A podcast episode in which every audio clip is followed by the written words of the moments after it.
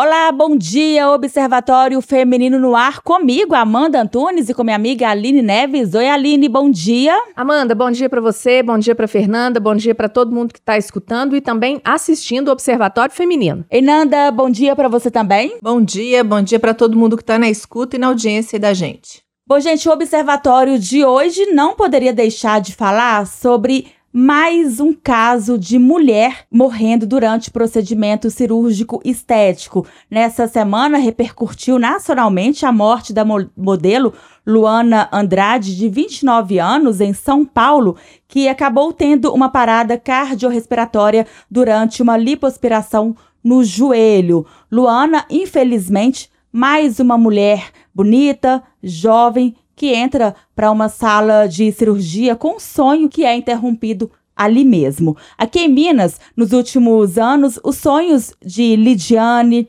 Edisa, Júlia e tantas outras mulheres que também foram embora em procedimentos estéticos, que acabou tirando, né, a vida aí de mulheres também jovens, bonitas e que a gente até questiona o porquê, se realmente precisava daquela cirurgia. Não temos aqui a intenção de forma alguma de falar mal de uma cirurgia estética, muito pelo contrário, é importante estarmos bem, né, com a gente, gostar do nosso corpo, mas como a gente pode definir, entender se esse é o nosso sonho ou se é o padrão aí da sociedade, padrão de estética que nos é colocado. Hoje vamos conversar com a Patrícia Carneiro, ela que é de João Malevade e é mãe da Júlia Moraes, que também tinha 29 anos quando entrou para a sala de cirurgia para fazer, para colocar próteses de silicone nos seios e fazer uma lipoaspiração no abdômen em uma clínica na região centro-sul de Belo Horizonte e acabou morrendo, morte que aconteceu em abril do ano passado. Patrícia, bom dia, obrigada por estar participando aqui conosco do Observatório Feminino. Patrícia, mais um caso que a gente vem acompanhando, né? Mais um aí de tantas mulheres jovens morrendo em procedimentos cirúrgicos. Você que teve uma filha de 29 anos também, engenheira, com todo o sonho, né, pela frente, também acabou morrendo. Como é que você vem acompanhando esses casos que continuam acontecendo? Bom dia, gente. Eu fiquei sabendo, né, ouvi, fiquei muito triste. Porque o que aconteceu com ela foi exatamente o que aconteceu com a Júlia acaba interrompendo sonhos, né? Igual a Júlia. A Júlia era uma pessoa cheia de sonhos, estava realizando a vida agora, tinha acabado de ser promovida engenheira, que era o sonho dela, né? E tinha quatro meses só. Infelizmente foi interrompido. Era um sonho para ela fazer essa cirurgia, que a gente sabe ela fez, né? Colocou a prótese de silicone, depois a lipoaspiração. Existia um receio? Como que você consegue? Como que foi, né, é, a preparação para essa cirurgia que acabou, né, da pior forma possível? Nós somos de João Levade. A Júlia morava em Santa Bárbara e trabalhava em Mariana. Ela aí voltava todos os dias. E quanto ao silicone, ela tinha isso desde a adolescência ela sempre quis colocar. A Cotalito, ela era muito medrosa e ela nunca tinha me falado. Aí, um dia antes que ela foi operar, o médico foi e falou com ela que se ela fizesse no abdômen, daria do, do lado dos seios para ela de presente. Isso foi o que ela me falou um dia antes. Ainda até falei, ô Júlia, a lipo é muito perigoso não te aconselho a fazer. Ela falou, mas mãe, ele vai me dar de presente do lado seis. E ela me falou, não cai uma folha da árvore sem Deus permitir. E então eu falei, se é seu sonho, vai, vai com Deus, né? Abençoei, mas até hoje eu não me recuperei. O pai, o irmão, muito triste. E eu venho acompanhando tudo que vem acontecendo com essas jovens. Ô, ô, Patrícia, Fernanda. Oi. A Amanda falou no começo, né, que a gente, claro, não tem a intenção de, de falar mal da cirurgia. Tem mulher, né, tem homem, mulher que tem sonho, sim, de, de mudar o rosto, de mudar o nariz, enfim. Isso parte de cada um. O que me impressiona, e, e, é uma palavra que eu não gosto, não gosto, é essa de eu quero entrar neste padrão. Padrão, essa palavra ela me causa assim arrepio. Eu, na minha adolescência, tentei de todas as formas entrar nesse padrão. E eu fui uma adolescente dos anos 90, então a magreza era assim, a gente tinha, né, era um culto, né? Um culto à magreza. A gente tinha que ser magra, a gente tinha que entrar nesse padrão. E o que eu vejo hoje, que a internet, principalmente, o, o Instagram, as influencers, as blogueiras, elas pregam uma realidade que a gente, né, que é considerada uma pessoa comum, a gente não consegue entrar. A gente não vai conseguir chegar nesse padrão nunca, porque aquilo ali realmente tem as coisas verdadeiras, mas também tem muita coisa ali que a gente não consegue. A gente não tem grana para fazer né, não, não, não tem dinheiro, não tem assistência, não tem gente cozinhando pra gente. A nossa vida é uma loucura, é filho, trabalho, enfim. Patrícia, a, a Júlia, ela teve esse momento de entrar nesse padrão ela realmente ela queria mudar mesmo porque ela não estava satisfeita, né, assim, com, com o corpo dela? Como muitas pessoas, né, não, não estão. Olha, quanto ao silicone, ela sempre quis. Agora, da lipo, eu acho que ela foi influenciada porque eu não deveria nem falar isso, mas a Júlia andava com muitas pessoas fúteis que faziam uma cirurgia atrás da outra, e eu acho que ela foi muito influenciada. E a sociedade fica cobrando muito, né? As mulheres têm um corpo perfeito, mas ela nunca tocou assunto de lipoaspiração comigo. Isso que a Patrícia está falando é muito sério, né? A naturalização de uma cirurgia. As pessoas fazem uma cirurgia atrás da outra. É, a gente consegue assistir em programas de televisão, né? Ou depoimentos que a gente vê na própria rede social. A pessoa não dá nenhum tempo de descanso né, do corpo se recuperar para passar por uma outra cirurgia. E aí às vezes eu vejo ali, não sou médica, não sou da área da saúde, não entendo disso, mas a pessoa vai ali, ela faz o peito, faz a barriga, aí faz a coxa, aí faz o braço e, e passa na mesa de cirurgia 12 horas na mesa de cirurgia. Eu sou medrosa, e acho isso muito arriscado. Mas é uma luta desleal que a gente tem. Eu também tenho uma filha de 20 anos. A menina, eu tô falando aqui de menina porque eu tenho uma filha. Ela cresce com esse sonho realmente de colocar um silicone, ou de fazer uma lipo, ou acha que tem é, a perna grossa demais, vou tirar meu culote. A gente sabe que é, é, o ataque ele é muito pesado, muito pesado. Tanto na rede social como também na, na vida mesmo. Você vai comprar uma roupa, apesar da gente ser brasileira e ser cheia de curvas, a roupa ali, a calça ela é reta. Então não vai passar no nosso quadril, né? A gente tem uma cintura mais fina, ali tem, às vezes tem um quadril mais largo, a coxa mais grossa. Então nada é feito pra gente. E aí, para você, se, se você se sentir excluída, é muito difícil. E eu entendo as meninas. Apesar da gente falar na cabeça delas, eu como mãe falar, não precisa precisa, gente. Não, não faz isso. Não põe o silicone agora. Vai ter filho primeiro, porque quando a gente tem filho, né? O corpo muda. É melhor mexer depois. Mas não adianta. É, não se ouve conselho. Parece que realmente é seguindo a manada. O que influencia são as amigas, o que influencia é o que ela, ela acha que vai fazer ela sentir bem. Porque se você não aceita o seu corpo por algum motivo, é, isso não passa só em você modificar o que tá te fazendo mal, né? Porque eu acho que a gente primeiro tem que ter uma autoaceitação. Eu não tô condenando aqui quem muda, é, quem quer fazer alguma correção, quem quer mudar o corpo. Acho que a pessoa tem todo o direito, o corpo é seu, tem direito de fazer o que quiser. Mas eu acho que o principal é você cuidar da sua cabeça e se preocupar com a sua saúde. Até que ponto aquilo ali não vai me machucar? Até que ponto aquilo ali não é um risco? Eu tenho muito medo de fazer cirurgias, principalmente maiores, em clínicas que não tem ali um equipamento, não tem uma UTI, não tem uma CTI, um CTI. Então, eu sempre acho que as cirurgias devem ser feitas em hospitais né? Mas aí é uma opinião minha da Fernanda. E a gente sabe que às vezes as pessoas fazem cirurgias em locais totalmente inadequados, em quarto de hotel, com pessoas que não têm formação, inclusive. Então, assim, vai fazer uma cirurgia, procura um profissional, procura referências desse profissional, conversa com alguém que já passou pelo procedimento com essa, com esse médico, com essa médica, com esse cirurgião. Olha onde você vai fazer, se tem todo, todos os equipamentos, se der algum problema, se você vai poder ser socorrido corrida de forma eficiente, porque a vida, gente, a gente tem uma só. Então é um risco muito grande. E quem fica, né? Igual a gente tá conversando com a Patrícia agora, tinha uma filha linda, maravilhosa, com a carreira brilhante pela frente, com sonhos pela frente. A vida é uma só. E quem fica fica com esse sofrimento aí, essa saudade que machuca o tempo inteiro. Sabe, Nanda, te ouvindo, eu fui relembrando de alguns casos que eu acompanhei e é um problema que é a questão da clínica eu concordo plenamente, tem que procurar um hospital. Agora eu não consigo entender que essas clínicas, elas estão legalizadas para fazer esse tipo de cirurgia, né? O CRM, né, é, é, elas têm todos, é, elas têm essa liberdade, né? elas podem fazer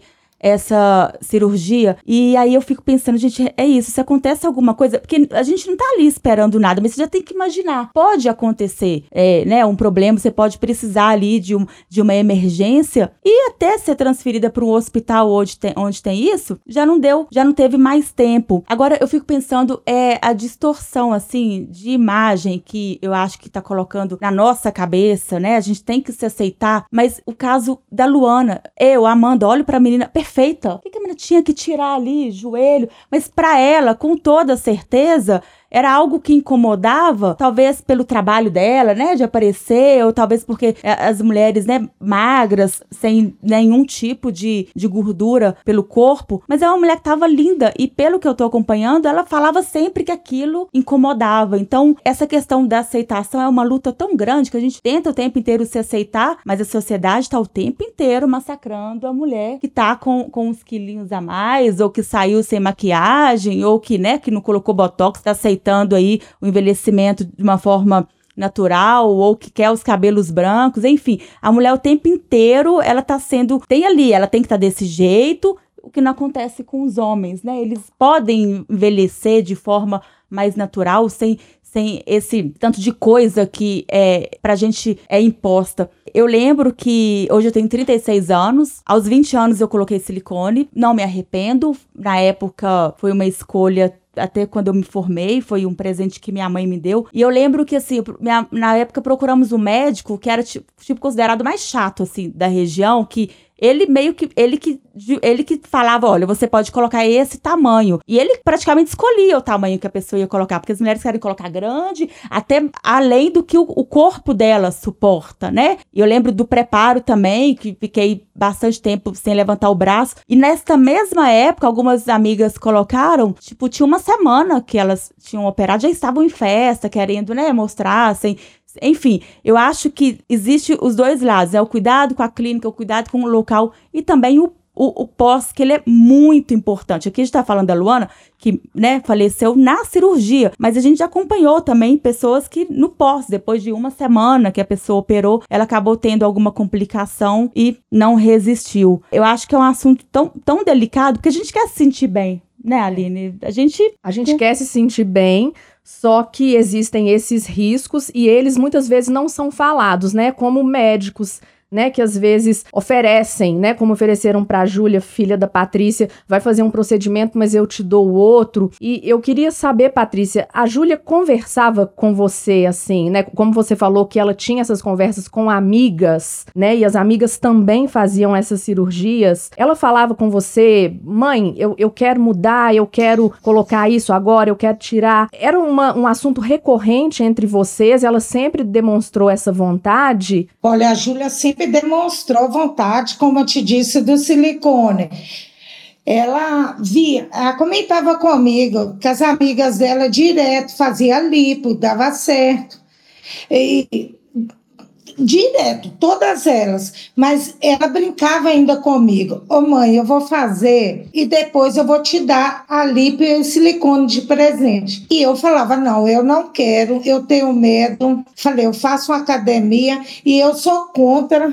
Eu não sou a favor de ficar fazendo lipo. Eu, inclusive, eu quero aconselhar todas as jovens se aceitam, não façam, porque o médico só visa dinheiro, ele não está nem aí se vai dar certo, se não vai, o negócio deles é dinheiro. E quanto à clínica que vocês estão falando aí, no dia que a Júlia foi internada, eu fui lá na clínica. Eu fiquei horrorizada. Uma clínica velha, fala que é de luxo, uma clínica velha, não tem estabilidade nenhuma. Eu fiquei boba.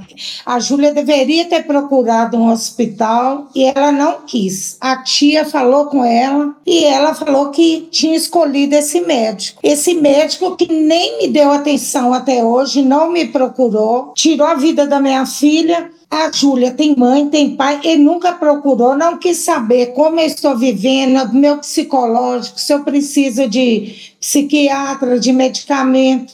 Eu aconselho mesmo, todas as jovens, pensem bem antes de fazer, porque minha filha tinha a vida toda pela frente, ia fazer outra pós-graduação e infelizmente foi interrompido. Eu estava falando com a Amanda é, Fernanda e Patrícia aqui antes, que atualmente eu, eu não tenho né, dinheiro assim para fazer um procedimento. mas eu morro de medo, Fernanda, eu tenho muito medo, eu acho que eu não encararia, nem, nem se eu tivesse. Tenho muito medo, muito receio, igual a, a Patrícia também. Ô, Fernanda, eu estou acima do peso e eu não tenho coragem. Eu tenho 52 anos, nem botox eu coloquei ainda. Eu vou pensar, minha filha, que até isso eu tenho medo. Eu, nos últimos tempos, eu tenho me aceitado mais, mas o aceitar não é ficar no comodismo, mas fazendo é, né, bastante exercício. Sim. Difícil emagrecer, né? Depois da idade, então, ou luta. Mas indo de uma forma que, né, assim, de uma forma saudável. E eu acho que para quem tá nos ouvindo, nos acompanhando, não dá pra gente olhar pro Instagram e falar. E, ó, porque senão a gente enlouquece. Você vê aquelas meninas, assim, nadas, perfeitas. E aí você quer comparar o que a Aline diz, cada um tem sua realidade, né? Para a realidade de quem tem essa possibilidade, é importante ter juízo, porque a gente vê, ô, ô Patrícia, a Júlia saudável, né? Sem problema nenhum de saúde. A Júlia tinha saúde perfeita, pressão perfeita, ela era perfeita. Ela malhava, a alimentação dela era super diet. A gente tem que ir por esse caminho, assim, na questão da prevenção. Eu falo que a, a gente está acostumado a comer mal, se alimentar de qualquer jeito e falar, ah, depois ou eu faço uma lipo, ou eu faço uma dieta bem é, rigorosa e aí eu vou emagrecer. Ah, eu vou deixar para malhar depois, eu vou, ou então vou fazer uma lipo. Não adianta. A gente precisa cuidar do nosso corpo com carinho e com amor. Então você tem que prestar atenção como você está alimentando esse corpo, como você está movimentando esse corpo e principalmente, porque a gente não pode separar cabeça do corpo. Durante muito tempo a gente pensou é, no corpo e na nossa cabeça, no nosso cérebro, nas nossas emoções, de uma forma separada. Mas não acontece dessa forma. Funciona se você tem algum problema com as suas emoções, com estresse demais, com as suas relações, isso vai refletir no seu corpo. Então, assim, eu lembro, a minha mãe tem mania de falar uma frase que ela fala assim: quando a boca cala, o corpo grita. Então, a gente precisa prestar atenção na gente como um todo e nos cuidar. O autocuidado, é, as pessoas falam muito sobre autoconhecimento. Mas eu gosto de falar também de autocuidado, de autoamor. A gente tem que se amar. Independente do que a pessoa ache de você, independente de como a pessoa vai te olhar, vai te achar gorda ou vai achar que você tá precisando colocar, levantar seus peitos, fazer alguma coisa. Independente disso, não é a opinião do outro que vai te definir. E a gente vive numa sociedade que é isso. É o que o outro fala que é importante para mim. E isso para mim é uma coisa muito absurda. Na realidade, eu, Fernanda, me construo da forma como eu acho que é importante para eu viver aqui nesse mundo. E me valorizo também. Então eu acho que isso é, é importante. E se eu precisar um dia fazer uma cirurgia e tiver coragem, dinheiro, eu vou fazer. Se tiver ok para mim. Não porque eu tô sofrendo a pressão de alguém ou de qualquer coisa. É, se fala muito em desconstruir padrões, né? Então eu, quero até deixar essa reflexão aqui no programa de hoje. A gente quer desconstruir os padrões. Então, gente, vamos parar de imaginar que a gente vai ser igual a blogueira, igual a digital influencer, porque muitas vezes a vida vida mostrada ali por elas na internet não é uma vida real, não é a nossa vida, né, Amanda? Não, não é nem um pouco mesmo. E aí, é, gente, né, é aceitação mesmo. Acho que é um assunto importante, dá vontade de falar disso muito tempo, até porque eu acredito que a gente vai se ajudando mesmo, né? Falando, se entendendo, se aceitando, claro, melhorando também, fazendo exercício, fazendo uma cirurgia de forma é, consciente. Porque eu vejo, por exemplo, na internet, as mesmas pessoas que estão falando, ah, mas a Luana, e eu penso isso também, é, era perfeita, para que vai mexer no joelho? Possivelmente são as mesmas que foram no Instagram de uma BBB questionar o joelho da mulher, porque teve isso, foram questionar o joelho da pessoa. Agora, Patrícia, o tempo tá acabando. Eu queria saber como tem sido a sua vida aí neste último ano. Antes da gente começar o programa, você chegou até a falar que tem uma Júlia chegando aí, né? Pra pelo menos tentar preencher o coração de vocês, que é a sua netinha que tá nascendo. É assim que a Júlia faleceu, meu filho arranjou uma namorada, foi até rápido demais, né? E ela tá grávida, é uma menininha, vai se chamar Júlia, em homenagem à minha filha. E quanto à minha vida, eu tenho dependido de remédios, né? Tomo remédio psiquiátrico, que é muito triste. Eu não deixo de pensar na Júlia um minuto. Ela tá nos meus pensamentos, nos sonhos, em tudo. Patrícia, obrigada, então. Força, obrigada por participar com a, né, com a gente aqui. É muito importante a sua fala, por tudo que você passou, vem passando, e, e a gente sabe que vai passar, né, pro, pro resto da é, vida. Não é fácil, não é fácil, não. As pessoas acham que não tem jeito. Eu não vou me recuperar nunca, que a saudade fica, né? Porque ela sempre Isso, né, vai gente... ser mãe da Júlia. Então, é. sempre vai ter a ausência da Júlia, né? Então, assim, é uma. Eu acho que essa deve ser a dor mais difícil de você perder um filho, né? Mas a gente Com... tem fé. Não sei qual é a crença da Patrícia. Então, assim, eu falo que esse amor que a gente tem, o amor, ele nunca vai morrer, né? Enquanto ela estiver aqui pensando na Júlia, com as lembranças da Júlia, a Júlia vai estar com ela de alguma forma. Patrícia, obrigada. Um abraço para você. Obrigada, viu, Patrícia? Abraço. Um abraço. Beijo, gente. Então tá, até semana que vem, né, né meninas? Tchau, Aline. Tchau, Fernanda. Tchau. Até Sema... domingo que vem. A gente tá de volta.